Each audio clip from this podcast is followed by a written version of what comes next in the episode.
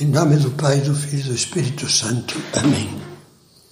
Vinde, Espírito Santo, enchei os corações dos vossos fiéis e acendei neles o fogo do vosso amor.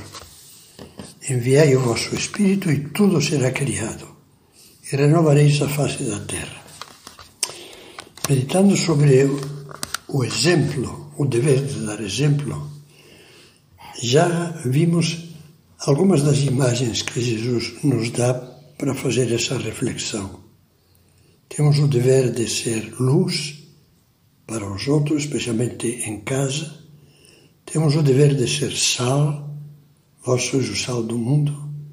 Temos o dever de ser fermento, que não é massa que se perde na massa, mas que levanta a massa. Agora, vamos comentar um pouco na nossa oração a imagem do bom pastor. Nessa belíssima, belíssima parábola do bom pastor, Jesus reúne muitas mensagens. É claro que a parábola é, em primeiro lugar, um autorretrato de Cristo. O bom pastor dá a vida pelas suas ovelhas. E, em segundo lugar, uma pauta para os pastores da igreja, bispos, padres, mas as virtualidades ricas da palavra de Cristo atingem a todos. E assim, a imagem do pastor que, depois de conduzir todas as suas ovelhas para fora do aprisco, vai na frente delas, indicando-lhes o caminho com seus passos e as conduz à pastagem, essa imagem é especialmente ilustrativa para todos os que temos o dever de orientar e guiar pais, educadores, padres.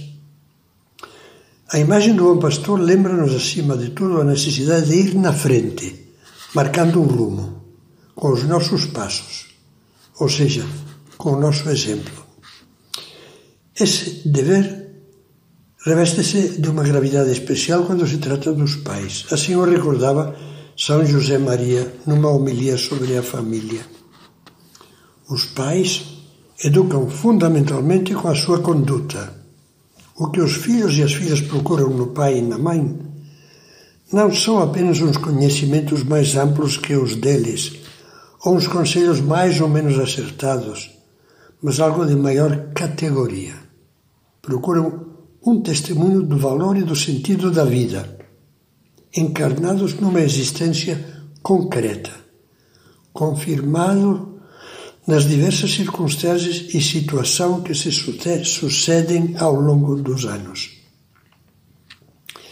Se tivesse que dar um conselho aos pais, eu lhes diria sobretudo o seguinte: que os vossos filhos vejam, não alimenteis ilusões. Eles percebem tudo desde crianças e tudo julgam. Que vejam que procurais viver de acordo com a vossa fé. Que Deus não está apenas nos vossos lábios, que está nas vossas obras, que vos esforçais por ser sinceros e leais, que vos quereis e vos quereis de verdade. Assim contribuireis da melhor maneira possível para fazer deles cristãos verdadeiros, homens e mulheres íntegros, capazes de enfrentar com espírito aberto as situações que a vida lhes apresentar, de servir aos seus concidadãos e de contribuir para a solução dos grandes problemas da humanidade, levando o testemunho de Cristo onde quer que se encontrem mais tarde na sociedade. Também o simbolismo do pastor nos sugere uma porção de perguntas.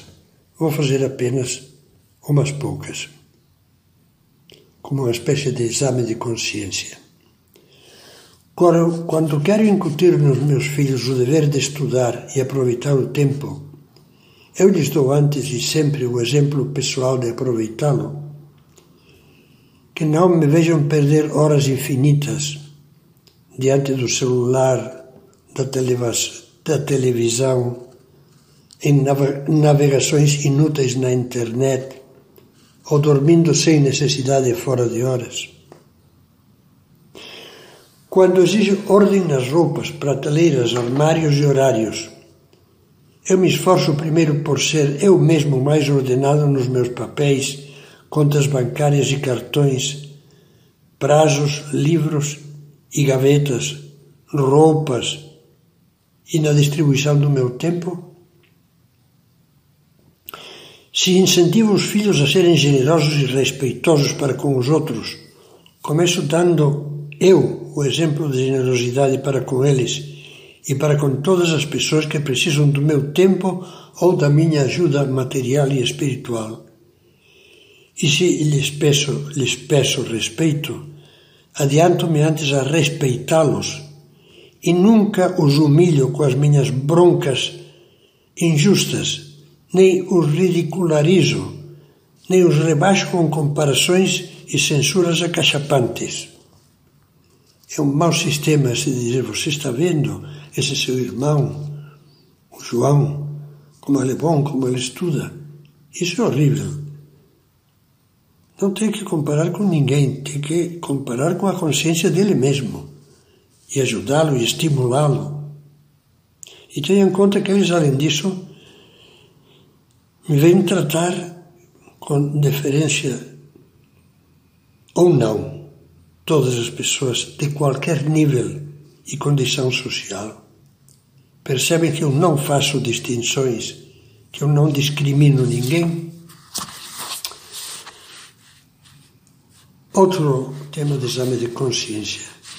Quando os incentivo a praticar a religião, a serem bons cristãos, por acaso eles contemplam em mim uma religiosidade sincera, quer porque lhes peço o que habitualmente já pratico, não só ocasionalmente e com as desculpas que eles não engolem de que sou um adulto ocupado e não tenho tempo. Quer porque a minha religiosidade não consiste apenas numas práticas formais, mas consta de práticas vivas, oração, confissão, missa e comunhão frequente, leituras formativas, práticas sobre as quais se nota, porque eles percebem, que tiro ânimo, luzes e forças para o dia e se percebe que é plenamente da minha religiosidade, que é justamente da minha religiosidade sincera que nasce uma maior alegria, mais paciência, boa disposição e carinho mais delicado com todos. É muito certa a comparação que faz um documento da Igreja quando diz: os caminhos educacionais são semelhantes às trilhas nas florestas. Não bastam os sinais indicadores. É preciso um guia que vá à frente e mostre, com a sua experiência, as passagens mais seguras, os lugares menos perigosos, as picadas mais diretas. Da mesma forma, a alegria, a paz e todos os valores de um lar tendem a encontrar a sua fonte na vivência dos próprios pais.